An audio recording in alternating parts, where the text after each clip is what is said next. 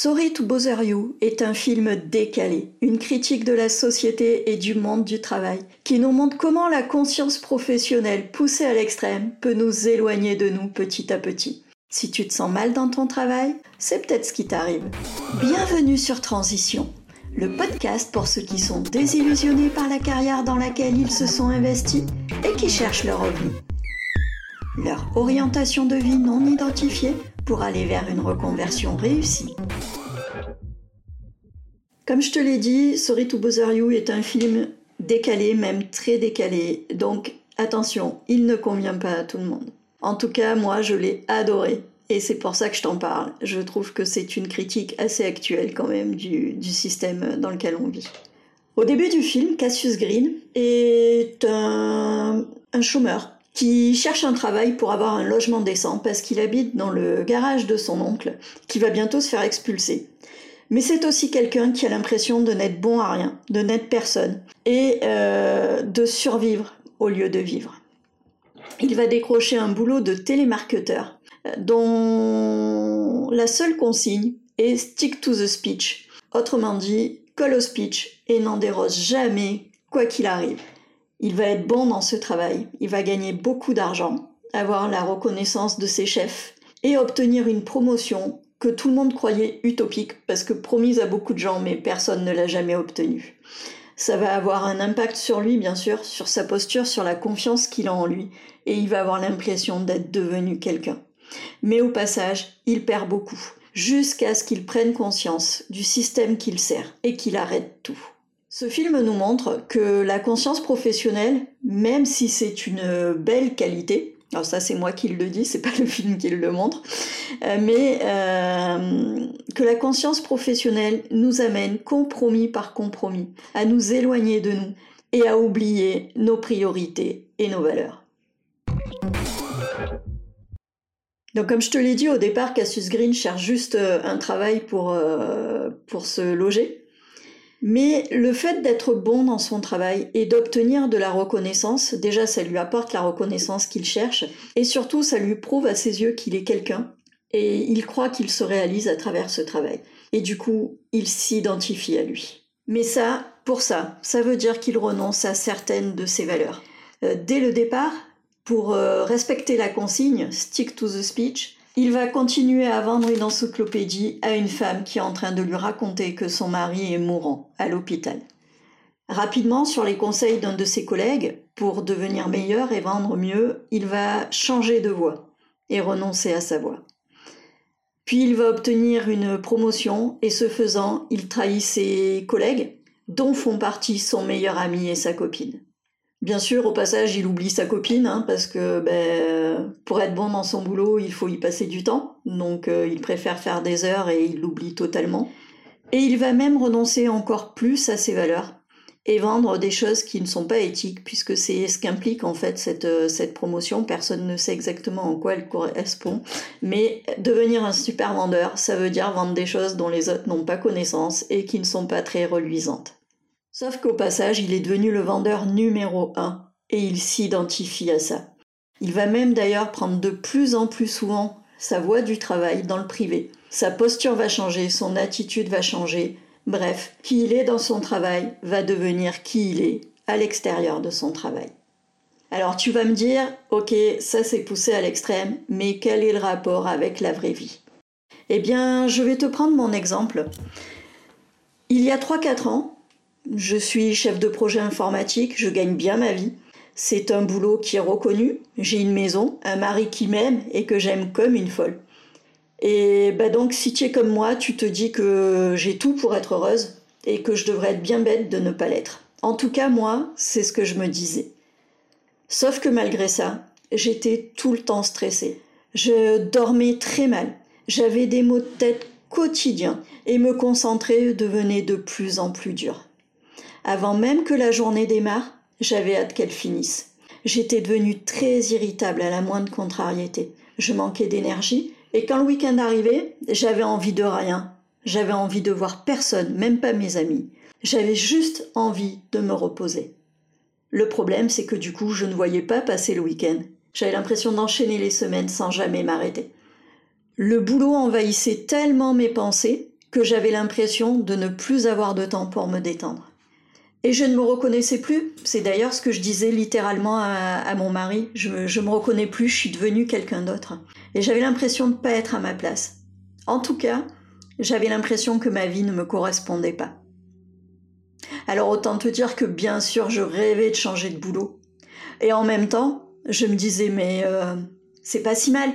J'ai pas mal d'avantages, j'ai un bon salaire, stabilité, je suis pas loin de chez moi. Et puis ailleurs, ça sera pareil, ou alors ça sera même pire. Du coup, quand j'y réfléchissais, le seul moyen d'être heureuse, à mon sens, le seul moyen que j'étais capable d'imaginer, c'était de gagner au loto et d'arrêter de bosser. Parce que le boulot était devenu pour moi une souffrance. Et en même temps, je culpabilisais de ne pas être heureuse. Parce que je me disais, mais euh, t'as vu la chance et la vie que tu as Comment est-ce que tu peux ne pas être heureuse? Un peu comme s'il y avait des conditions pour être heureux. Hein. Genre, euh, on va inventer les cinq commandements qui t'obligent à être heureux. Si t'es en bonne santé, t'as un mari qui t'aime, une maison, des congés payés, bah oui, parce que c'est un luxe par rapport à certains autres pays, et qu'en plus t'as un travail bien payé, il est interdit de se plaindre.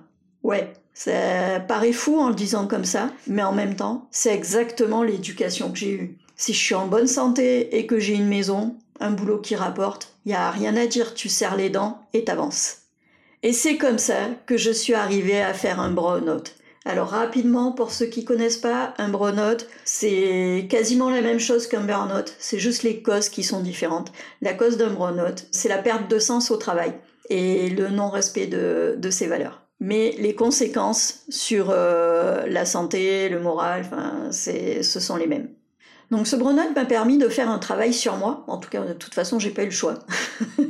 et, euh, et je me suis rendu compte que sans m'en rendre compte, petit à petit, j'avais fait beaucoup de compromis avec mes valeurs. Par exemple, euh, on me donnait des formations minimes, des délais trop courts, qui font que mon travail était en dessous de mes critères de qualité et que je me jugeais pas assez compétente.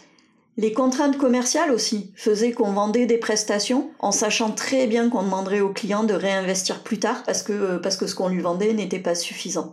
Les contraintes opérationnelles aussi. Hein. Euh, les délais qui étaient primordiaux pour les clients, on savait très bien qu'on ne les respecterait pas, mais il fallait pas l'annoncer aux clients.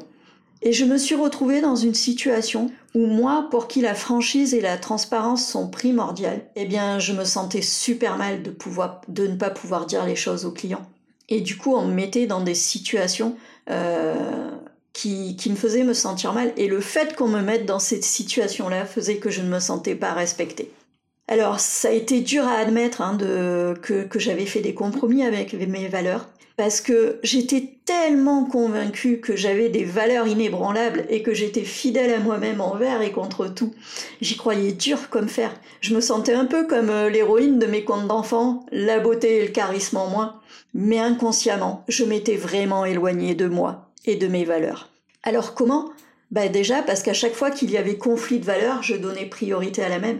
C'est-à-dire que quand la conscience professionnelle entrait en conflit avec l'authenticité, l'efficacité, le respect, je, bah je, choisissais toujours la conscience professionnelle. Soldat Solange au rapport je râle, je dis que je suis pas contente parce que, ben, comme je t'ai dit, hein, franchise et honnêteté, donc mon patron sait ce qu'il pense et m'entend tous les jours, mais je suis un bon petit soldat et je fais ce qu'on me dit de faire. Comment aussi? Ben, Parce que je fais passer mes besoins, enfin certains de mes besoins, avant mes valeurs. Et je crois qu'un besoin rempli, c'est synonyme de bonheur. Alors quel besoin? Bah, Tout simplement le fait de se sentir en sécurité à la retraite, la reconnaissance sociale, même si ça j'ai du mal à l'admettre, mais euh, oui, chef de projet informatique, c'est un boulot bien payé, reconnu socialement. Et pour moi qui ai débuté dans la restauration avec juste un bac en poche, dont mon père a dit que ben, il a cru longtemps cru que je finirais SDF, eh ben, c'est un boulot valorisant à ses yeux et aux miens. Le fait de connaître mes besoins et mes valeurs, et surtout leurs priorités. Ça m'a permis de faire des choix en conscience de ça et du coup des choix éclairés. Ça m'a permis de vivre mes valeurs et ça, ça m'a rendue confiante, sereine et ça m'a permis de m'aimer beaucoup plus. Alors attention, ça ne veut pas dire que je crois être parfaite, loin de là, mais ça veut dire que je m'accepte telle que je suis et que je me sens bien comme ça. alors, dans notre société, c'est normal d'accorder de la valeur à la conscience professionnelle. Et d'ailleurs, moi, je trouve que c'est une très belle valeur et ça fait partie de mes valeurs. Ça permet de s'améliorer, de se réaliser au travail. Et c'est une valeur qui est mise en avant dans notre, dans notre société. Et puis, on a tous besoin de se sentir aimé et compétent. Ça nous permet de gagner en confiance en soi. Ça répond à notre besoin de validation. On a aussi appris que le travail, c'est dur. Et ça n'a rien à voir avec le plaisir. Et du coup, ben, quand le travail devient dur, on a tous le réflexe de serrer les dents et de continuer à avancer en se disant bon ben allez, c'est pas si grave, le reste va bien. Le problème, c'est qu'à force d'accorder de l'importance à cette conscience professionnelle et à la reconnaissance au travail, on finit par s'identifier à son travail et on oublie qui on est. D'ailleurs, si le sujet t'intéresse, tu peux aller voir mon compte Instagram. Je te mets le lien en description. En tout cas, pour revenir à l'identification du travail, Jana Korest est une psychologue spécialisée dans les difficultés des carrières à haute responsabilité. Et elle voit trois facteurs d'identification au travail. Le premier, c'est la pression de l'environnement de travail. Plus la pression est forte et plus le salaire est élevé, et plus le risque de s'identifier au travail est important. Surtout que cette identité sera fondée sur le salaire, sur la réussite professionnelle et sur le pouvoir qui en découle. C'est la même chose pour un travail dans lequel tu t'investis émotionnellement, fortement, ce qui est le cas notamment de tous les, les professions du secteur du care, du prendre soin, toutes euh, ces professions euh, altruistes. Le deuxième facteur, c'est la fusion entre la vie pro et la vie perso. Alors ce que ça veut dire, c'est que plus un travail te, demande de t'investir et de faire des heures, plus tu vas avoir besoin d'y penser, enfin ou surtout tu vas, tu vas ne pas savoir faire autrement qu'y penser pendant ton temps libre, moins tu vas avoir d'énergie pour, euh, pour le reste et donc ta vie perso va se, va se réduire en fait parce que le temps de ta vie perso va être consacré au travail et les deux vont fusionner. Et ça, c'est aussi quelque chose qui va aggraver l'identification au travail. Le troisième facteur dépend des personnes du coup et de leur besoin de reconnaissance. Plus le besoin de reconnaissance est grand et plus le risque de s'identifier est important. Euh, surtout de s'identifier à ce qui est important dans la société actuelle et c'est-à-dire le travail. Alors chercher la reconnaissance par le travail, c'est normal. C'est quelque chose, hein, comme, on disait, comme je disais tout à l'heure, la, société, euh, dans la société actuelle, le travail est important. Donc euh, c'est normal d'y chercher la reconnaissance. Mais ce qui n'est pas normal, c'est que l'image de soi soit entièrement liée à ce besoin, que le métier nous définisse. Alors le problème de ces compromis, c'est qu'ils sont faits petit à petit et qu'on n'en mesure pas l'impact. Moi perso, je pense que j'ai été un petit peu comme la grenouille dans l'eau chaude. Tu as sûrement entendu parler de ça. Si tu trempes une grenouille dans l'eau bouillante, elle va s'échapper parce qu'elle a peur de mourir. Sauf que si tu la mets dans l'eau froide et que tu fais chauffer petit à petit, elle s'habitue tellement au changement de, de chaleur que ça lui paraît normal et qu'elle va mourir avant de se rendre compte de ce qui se passe. Eh bien pour moi, c'était un petit peu, l'impression que j'ai eue sur ce qui m'est arrivé. Et j'ai souvent des clientes qui me disent euh, je me sens pas à ma place, je veux trouver ma place au travail. Et elles croient que le problème, c'est la confiance en soi. Mais en fait, le problème, c'est l'identité et la connaissance de ses valeurs. Alors maintenant, on va parler un peu neurosciences. Pour elles, les valeurs sont très importantes parce que ce sont comme des portes qui sont ouvertes ou fermées et qui vont permettre ou pas de faire des choses. Elles construisent des schémas neuronaux dans le, dans le cerveau et plus un schéma neuronal est emprunté, plus il devient une autoroute et plus le cerveau va avoir tendance à, à l'emprunter. Donc du coup, quand il y a des valeurs, ça ouvre ou ça ferme des, des portes sur les actions que tu peux faire. Et les valeurs en changent peu au cours de ta vie. Hein. C'est surtout leurs priorités qui vont changer et qui vont faire que ça change. Par exemple, quand tu es, quand tu es jeune, tu peux avoir euh, comme valeur euh, la liberté, euh, hum, l'implication au travail d'ailleurs. Et puis, si tu as un enfant, par exemple, tu te maries, tu as un enfant, eh bien ta valeur famille va prendre le pas. Tu l'avais avant, mais elle était moins prioritaire, et là, elle va peut-être devenir prioritaire par rapport aux autres. Le problème, c'est qu'on n'a jamais appris à travailler sur nos valeurs. Et déjà, on ne les connaît pas toujours. Mais en plus, on ne connaît pas leurs priorités, et surtout parfois, on ne se rend pas compte que ces priorités changent. Or, le cerveau, il a deux buts. Le premier, c'est ta survie. Le deuxième, c'est d'économiser de l'énergie pour le cas où il en aurait besoin. Ton bonheur, il s'en moque, c'est pas ça qui compte pour lui. Ce qui compte, c'est ta survie et économiser le plus d'énergie possible pour le cas où euh, tu es en danger et tu as besoin de cette énergie. Du coup, il va adorer les habitudes parce qu'une habitude lui demande beaucoup moins d'énergie. Ça permet de faire les choses inconsciemment. Et les habitudes, elles s'engramment dans ton cerveau avec des si alors. Comme en programmation, c'est pour ça qu'on compare souvent le, cerveau à l'informatique. Si alors. Si mon patron me demande de faire quelque chose, alors je le fais. Si une de mes valeurs entre en conflit avec la conscience professionnelle, alors je choisis la conscience professionnelle.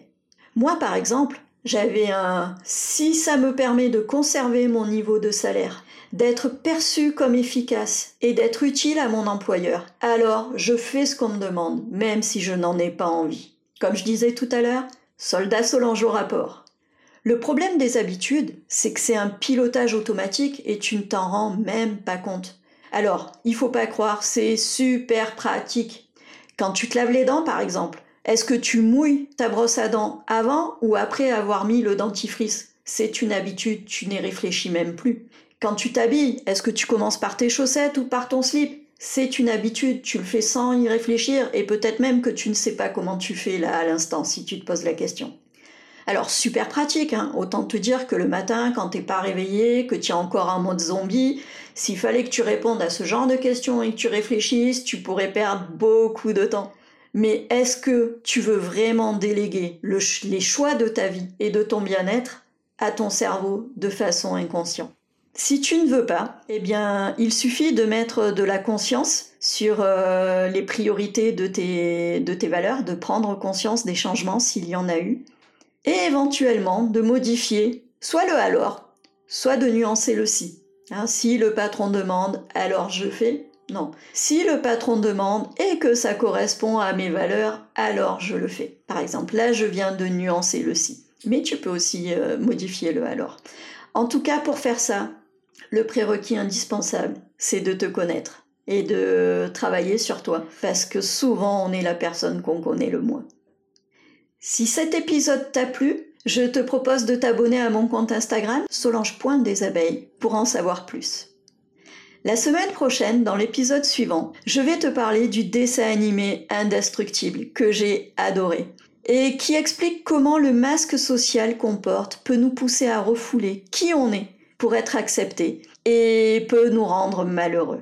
Et je te donnerai trois conseils pour distinguer ton identité de ton masque, parce que ça peut provoquer beaucoup d'accablement et de la morosité. En attendant, je te souhaite une belle semaine et je te remercie de m'avoir écouté.